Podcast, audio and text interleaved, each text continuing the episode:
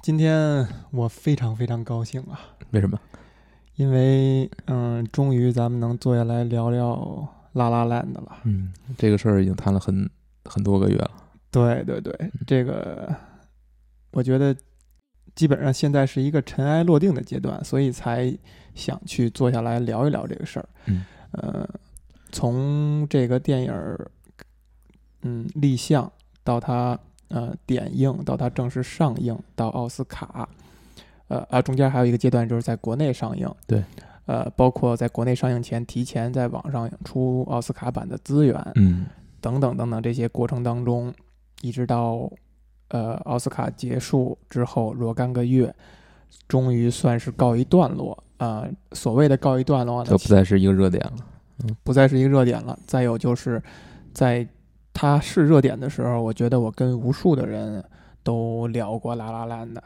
呃，抱着各种目的的都有。嗯呃，我觉得那段时间我都已经忘了什么话说过，什么话没说过，呃，所以呢，需要沉淀一段时间，然后咱们再坐下来聊一聊，希望能够聊得更彻底一些嗯，因为这个电影真的是对我给我的触动非常大，影响也非常大。当你跟别人提到说你喜欢《拉拉烂》的时候，嗯呃，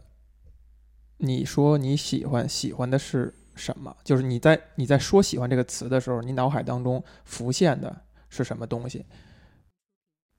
以及别人听到了你说你喜欢拉拉烂的，他的反应，他对你的一种认识，他通过你说这句话对你形成了一个什么样的印象？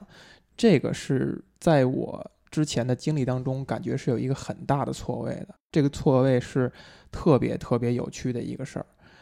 这也是呃那句俗话说“一千个人眼中有一千个哈姆雷特”，但其实我觉得大家都会说这句话，其实大家真的没有理解这句话。包括咱们以前可能也说过，嗯人与人之间不会有真正意义上的相互理解。对，